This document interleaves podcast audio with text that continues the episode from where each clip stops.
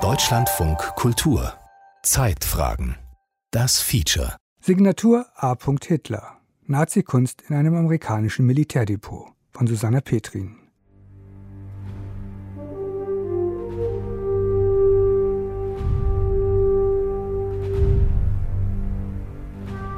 Sie riskierten ihr Leben, um Kunst zu retten. Die Monuments Men sind die Kulturhelden des Zweiten Weltkriegs. Eine Truppe uniformierter Kunstkenner aus den USA, die gegen Kriegsende Nazi-Raubkunst in Deutschland aufspürten, um sie ihren rechtmäßigen Besitzern in ganz Europa zurückzugeben. Museen, Kirchen und privaten, oft jüdischen Sammlern. Sie behielten nichts für sich selbst. George Clooney ließ die Monuments Men 2014 im gleichnamigen Film noch einmal aufleben. Ein typisches Hollywood-Epos, pathetisch wie seine Filmmusik, das die Kunstschutzsoldaten als selbstlose Helden feiert. Ihnen hat der Film ein Denkmal gesetzt. Die Amerikaner erinnern gerne an sie. In Vergessenheit geraten ist dagegen ein anderer amerikanischer Kunstsuchtrupp, der fast zur selben Zeit an fast denselben Orten unterwegs war. Auch diese kärglich bewaffneten Kunsthistoriker suchten landesweit unter Lebensgefahr von den Nazis versteckte Kunst, doch eine ganz anders geartete Nazi-Propagandakunst deutscher Künstler. Das Wichtigste aber ist und bleibt die Tatsache, die Nazis nutzten Kunst zu Propagandazwecken. Hitler bei der Eröffnung der zweiten deutschen Kunstausstellung in München. Das kulturelle Schaffen eines Volkes kann aber nur das Spiegelbild seiner inneren Werte sein, wo so wie diese Jahrhunderte benötigen, um sich zu entwickeln und damit zu wandeln. Der deutschen Kunst siegt all! Siegt all! Siegt all!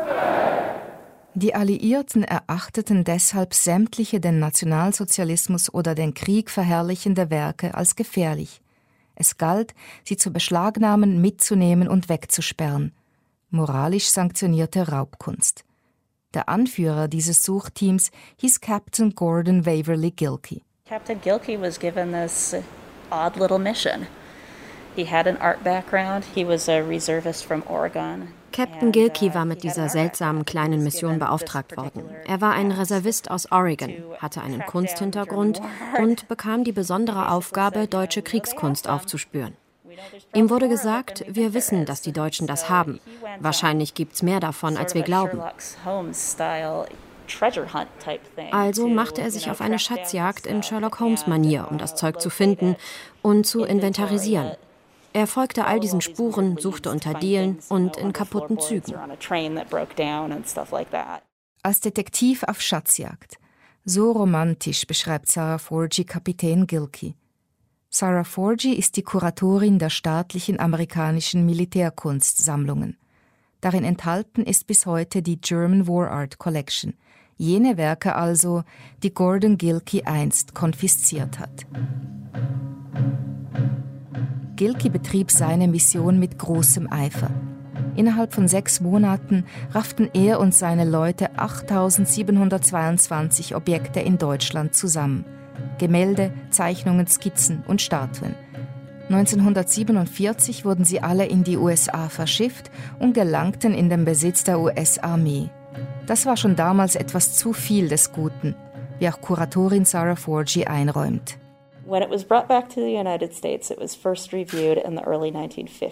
Die Sammlung ist zum ersten Mal in den frühen 50er Jahren überprüft worden.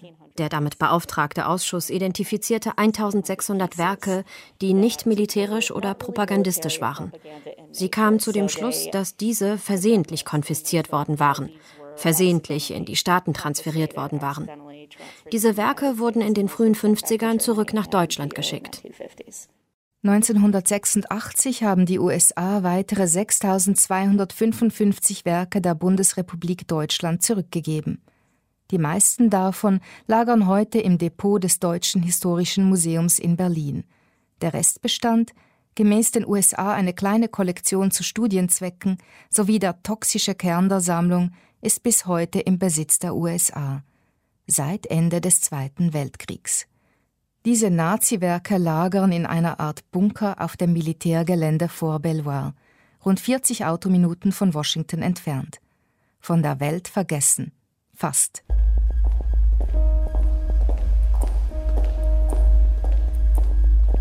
Ankunft im US-Armeezentrum für Militärgeschichte.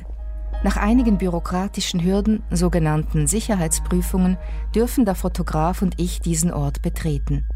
Wie wir annehmen, als die ersten Journalisten aus dem deutschsprachigen Raum. Unsere Schritte hallen auf harten Steinböden. Durch Metallstäbe an den Decken dringt Neonlicht. Ein langer, kahler Gang führt in ein klimakontrolliertes Kellermagazin. Die meisten Kunstwerke hängen an ausziehbaren Metallgittern, Reihe an Reihe, gleichsam wie Insassen in einem Gefängnis. In diesem sterilen Raum befindet sich also der finstere Kern der German War Art Collection, der deutschen Kriegskunstsammlung. Die letzten, knapp 600 der einst rund 9000 Werke umfassenden US-Kollektion. Sie sind umgeben von zigtausend amerikanischen Kriegskunstwerken. Die German War Art Collection ist hier die einzige konfiszierte Kriegsware aus einem anderen Land.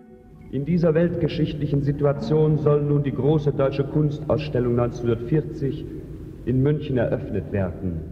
Reichspropagandaminister Josef Goebbels 1940 nach dem deutschen Sieg über Frankreich in München. Der Nationalsozialismus als Idee und Weltanschauung erfasst das Leben unseres Volkes in seiner Gesamtheit.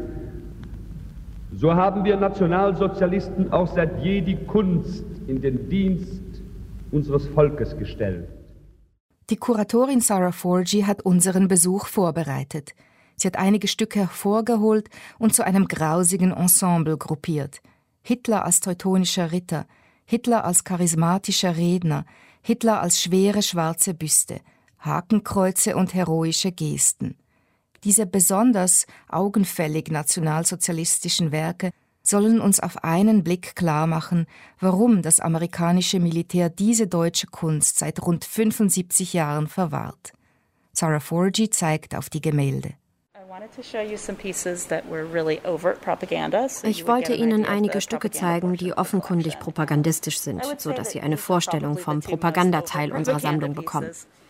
Ich würde sagen, diese zwei sind vermutlich die beiden überdeutlichsten Propagandawerke. Dieses da heißt Am Anfang war das Wort, die ersten Worte aus dem Johannesevangelium. Auf dem anderen wird er mit einem germanischen Ritter verglichen. Also in dem da ist der Johannes der Täufer, der heilige Worte predigt. Es ist ein ganz schön gruseliges Werk. Hitler als Heilsbringer in einem biblischen Sinn. Für die Amerikaner war nach 1945 klar, solche Propagandakunst musste unter Verschluss.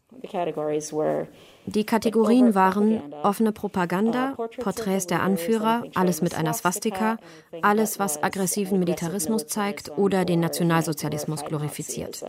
Die Kollektion wurde auf diese Aspekte hin überprüft. Auf einem Metallgestell liegen vier Aquarelle, gefällige, brave Bilder, detailgetreu, aber ohne jegliche Originalität. Sie könnten in einer dieser biederen Galerien amerikanischer Kleinstädte feilgeboten werden. Diese Aquarelle gehörten mit zu den langweiligsten Kunstwerken der Welt, wäre da nicht die Signatur des Malers. A. Hitler. Je länger man sie anschaut, desto unheimlicher würden sie einem, sagt Sarah Forgy. Die Hitler-Aquarelle sind sehr unheimlich. Je länger man sie anschaut, desto mehr kommen sie einem rüber als etwas, das ein Soziopath geschaffen hat. Es gibt kein Leben in diesen Bildern. Ich hätte gern, dass jemand, der zum Beispiel FBI-Profile erstellt, sich die mal mit verdeckter Unterschrift anschaut, ohne zu wissen, von wem die sind, und mir sagt, was können Sie mir über die Person, die das gemalt hat, sagen? Hitler konnte keine Menschen zeichnen. Das war angeblich der Hauptgrund, weshalb ihn die Wiener Kunstakademie abgelehnt hat. Zweimal. Jeder, der diese Aquarelle zum ersten Mal sieht, sagt reflexartig dasselbe. Hätte Hitler doch nur etwas mehr Talent als Maler gehabt. Es stimmt einen nachdenklich, nicht wahr? Wie wäre die Geschichte anders verlaufen, wenn Hitler in die Kunstakademie aufgenommen worden wäre? Er hat sich zweimal dafür beworben. Oder wenn jemand, der mit ihm das Bewerbungsgespräch führte, gesagt hätte, er ist nicht allzu gut, aber wir sollten ihn lieber trotzdem akzeptieren. Wer weiß, was er sonst tun wird. Hitlers Aquarelle sind viele Jahre vor dem Krieg entstanden und kamen nicht via Gordon Gilkeys Suchtrupp in die USA, sondern über die Sammlung von Hitlers Hoffotografen Heinrich Hoffmann. Der größte Teil der US-Sammlung besteht jedoch aus den vielen hundert von Gilkey konfiszierten Bildern. Als rechtliche Grundlage, diese zu verwahren, dient den USA bis heute das Potsdamer Abkommen von 1945. Darin einigten sich die Siegermächte darauf, das Land zu entnazifizieren, also auch von sämtlichen Propagandaobjekten zu befreien. Seither sind 77 Jahre vergangen. Im Netz gibt es weit schlimmeres Material für faschistoide Gruppen, derweil Deutschland heute ein stabiles demokratisches Land ist. Ich wollte bei dem Besuch in diesem Bunker, in diesem Gruselkabinett der Nazi-Propagandakunst von Sarah Forgy wissen, halten die USA diese Werke bis heute für gefährlich? Zu gefährlich, um sie Deutschland zurückzugeben? Die Sammlung ist seit den frühen 80er Jahren nicht mehr überprüft worden. But yes, it was determined that aber ja, es wurde entschieden, dass die Welt noch nicht weit genug fortgeschritten sei und dass diese Werke weiterhin behalten werden müssen. Der US-amerikanische Kunsthistoriker und Universitätsprofessor Gregory Merz hält diese Ängste für unglaubwürdig, ja lächerlich. They're concerned that these pictures might inspire Ihre Befürchtung, dass diese Werke die nationalsozialistische Partei wieder aufleben lassen könnten, ist natürlich lächerlich. Deutschland, vor allem die 15 Jahre unter Merkel, war eine Art Anführer der freien Welt. Und der Löwenanteil dieser Werke ist ohnehin schon in Deutschland, im Deutschen Historischen Museum. Also die Idee, dass die Rückgabe dieser Werke die deutsche Demokratie gefährden könnte, das ist eine nicht ernstzunehmende Ausrede. Es entbehrt zudem nicht einer gewissen Ironie, dass die größte Bedrohung der amerikanischen Demokratie von den Geschehnissen am 6. Januar 2021 ausging. Und das waren keine Deutschen, es wurden auch keine Nazi-Bilder geschwenkt, als das Kapitol gestürmt wurde, sondern die amerikanische Flagge. Also, deren angebliches Gefahrenpotenzial ist kein überzeugendes Argument, diese Werke weiterhin zu verwahren. Gregory Merz hat es als einziger in den USA gewagt, sich öffentlich kritisch mit dieser Sammlung auseinanderzusetzen. Er hat 20 Jahre lang die Provenienzen der Kunstwerke akribisch recherchiert, hat zahlreiche Archive durchsucht, hat Gordon Gilkey ein Jahr vor dessen Tod im Jahr 2001 interviewt sowie dessen Nachlass eingesehen. Merz hat bei diesen Nachforschungen herausgefunden, dass Gordon Gilkey mindestens 100 Werke aus jener Staatsmission für sich selbst behalten hat. Genauer, für das Kunstmuseum in seiner Heimat Portland, dessen Grafikkollektion er gründete und kuratierte. Merz schreibt in seinem 2019 erschienenen Buch Nostalgia for the Future ich habe die traurige Pflicht zu berichten, dass Gilkey, ein Volksheld für viele in seinem Heimatstaat Oregon, ein Kunstdieb war. Bei unserem Interview in Princeton bestätigte Gregory Merz seine Vorwürfe. Gilkey tat genau das Gegenteil der Monuments Man.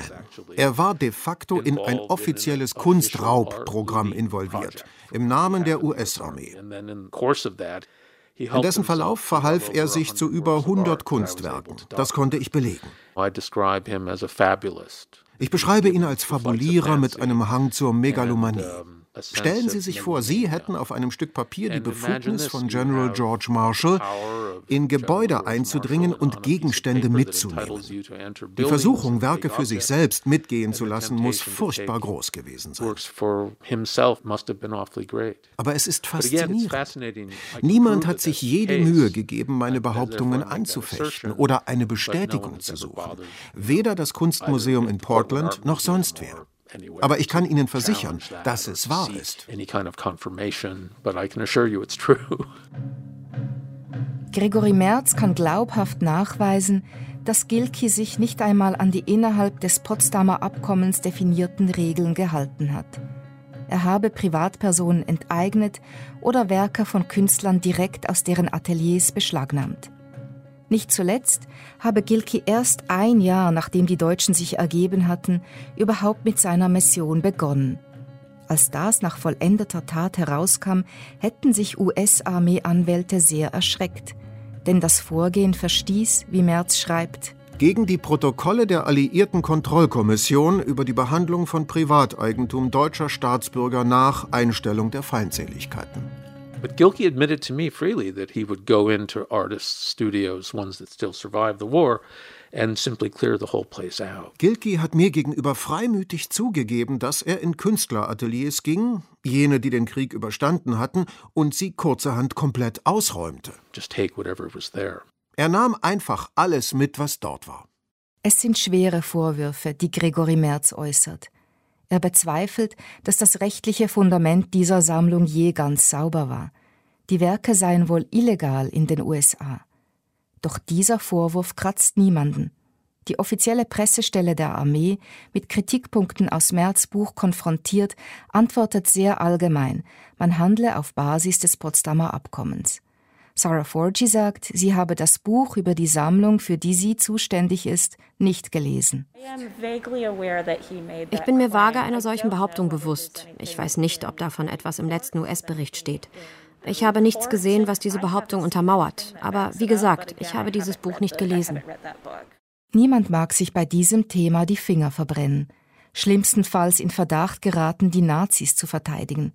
Es ist so klar, wer am Ende des Zweiten Weltkrieges wem moralisch weit überlegen war und wer in großem Stil Kunstschätze geraubt hatte. Nazi-Deutschland hatte nicht nur den Krieg entfesselt, sondern auch Kunst geraubt, wo immer sich Gelegenheiten boten. Zu Recht sorgen die Entdeckung und die Erforschung einer Bürle- oder Gurlitt-Sammlung weltweit für mediale Skandale. Die German War Art Collection kann man mit diesen Sammlungen nicht vergleichen. Trotzdem stellt sich die Frage, wie sehe heute ein rechtmäßiger Umgang mit den Propagandakunstwerken der Nazis aus, die die Amerikaner nach dem Zweiten Weltkrieg in ihre Obhut genommen haben? Professor Gregory Merz meint, Niemand beeilte sich, die Eigentumsrechte der Erben jener Künstler zu verteidigen, die überlebt hatten. Es gab also keinen Anreiz, die Amerikaner auf ihren Fehler hinzuweisen. Merz vermutet, dass die wahren Motive für die Verwahrung dieser Sammlung durch die US-Armee anderswo liegen. Let's think about this for a moment. When was the last war that the United States won? Lassen Sie uns einen Moment darüber nachdenken. Wann haben die USA das letzte Mal einen Krieg gewonnen?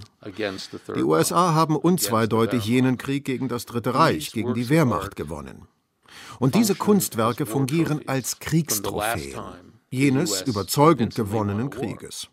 Danach kamen Korea, Pat, Vietnam, peinliche Niederlage, Irak und Afghanistan, peinliche Niederlagen. Im Gegenzug erinnern diese Objekte die Armee an ihre letzten großen Momente in der Geschichte, an ihre Zerstörung der beeindruckenden Kriegsmaschinerie Nazi-Deutschlands.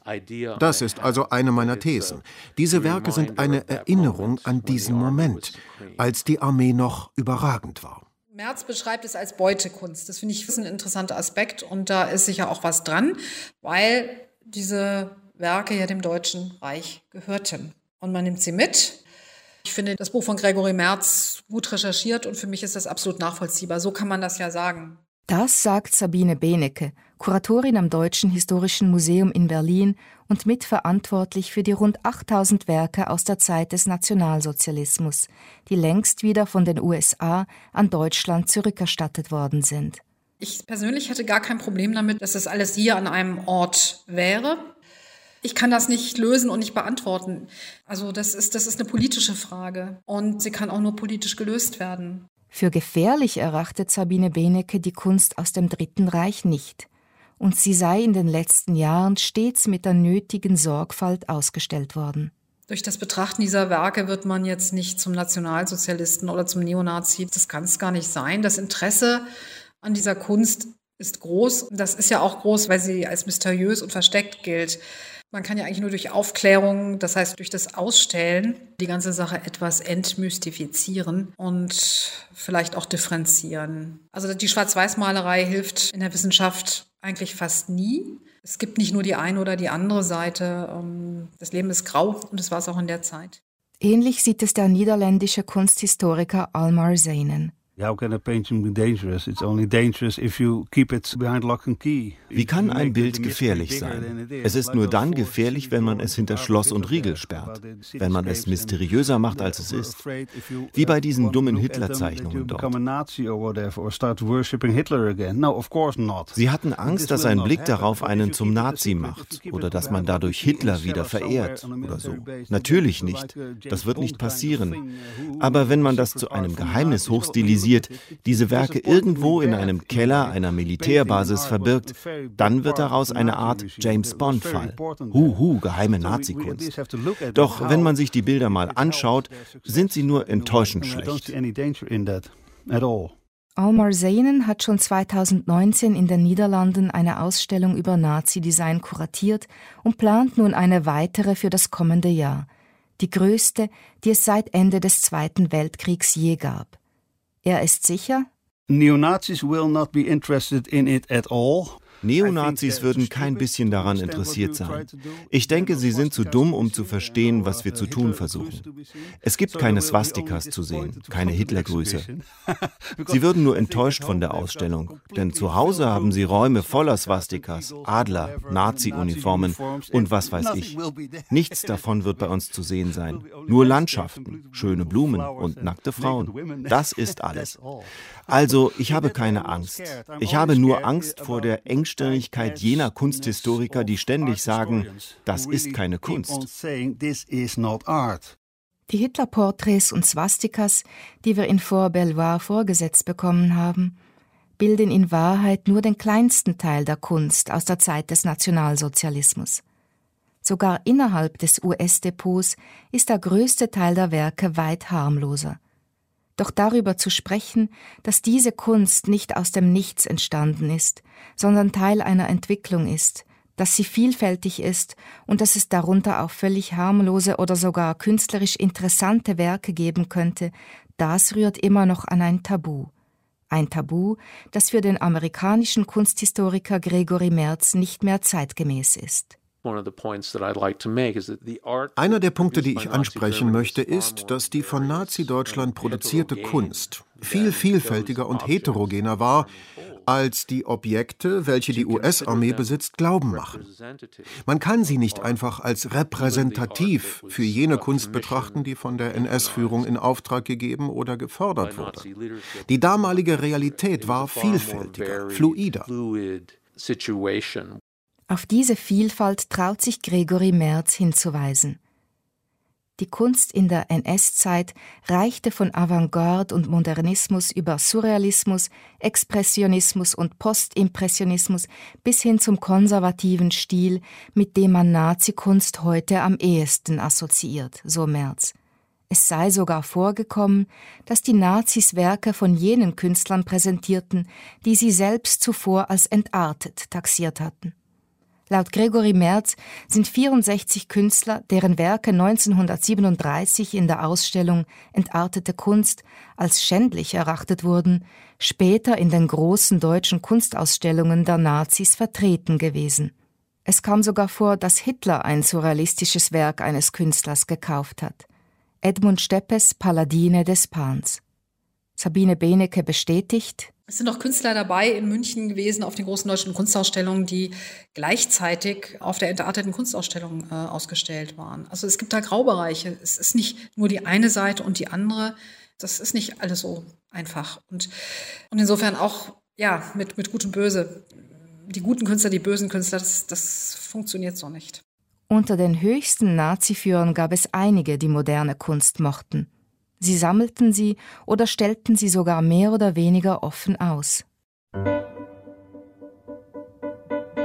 In den letzten zehn Jahren haben nur zwei US-Museen einige Werke der deutschen US-Kriegskollektion entliehen.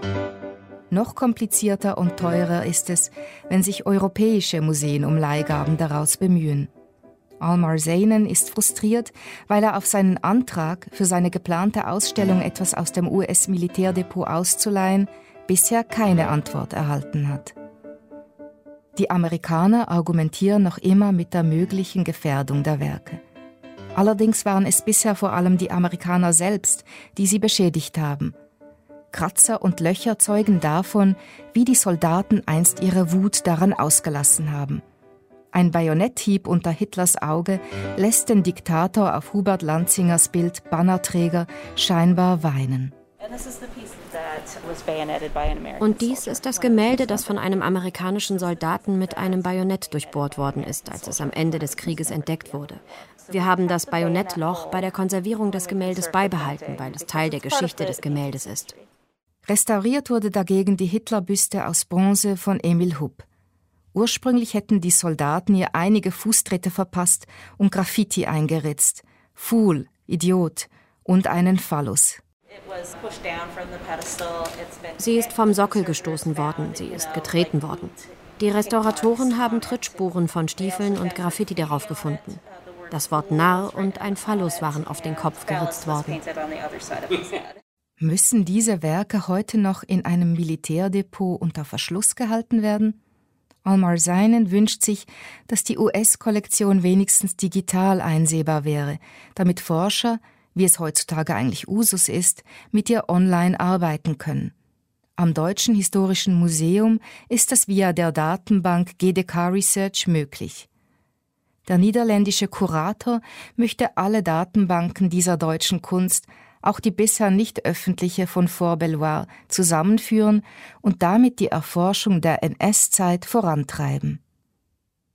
Seine Schau werde die erste sein, in der Kunst aus der Zeit des Nationalsozialismus als Kunst ausgestellt wird, sagt Almar Zeinen. Nicht als Geschichte und auch nicht im Vergleich mit etwas anderem. Full frontal, betont er, nur diese Kunst für sich. Er hofft, dass die Ausstellung danach auch in die USA wandert. Es sei an der Zeit, auch diese Kunst mit emotionaler Distanz als Teil der Kunstgeschichte zu erforschen. In jener Zeit müssen Hunderte, ja Tausende von Werken entstanden sein. Es gab etwa 4000 Kunstausstellungen. Es gibt 400, 500 Kataloge von damals. Das Feld ist also völlig offen für Kunsthistoriker, die sich damit beschäftigen wollen. Wenn man jetzt anfängt, es zu erforschen, und wir haben versucht, es ein wenig zu öffnen, dann können wir vielleicht einige Nuancen herausarbeiten. Ich will nichts schönreden, aber wir müssen das Thema nuancieren. Dann können wir anfangen, damit zu leben. Es liegt viel von diesem Zeug herum. Es ist da, also müssen wir damit umgehen lernen. Es ist an der Zeit, dass seriöse Kunsthistoriker versuchen, diese Kunst auf eine andere Art und Weise zu betrachten. Sonst sind wir in 20 Jahren immer noch nicht weiter. Einzig darum geht es mir. Und natürlich nicht etwa darum, diese Kunst zu verherrlichen. Ich möchte die Kunstgeschichte in gewisser Weise aufbrechen.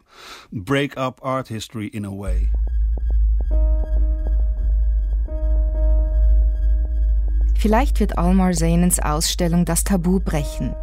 Vielleicht wird es im größeren Stil möglich, Nazikunst wissenschaftlich zu untersuchen, distanziert und ohne Emotionen. Vielleicht dürfen eines Tages sogar die grausigsten Hitlerbilder aus dem US-Bunker ans Tageslicht gelangen.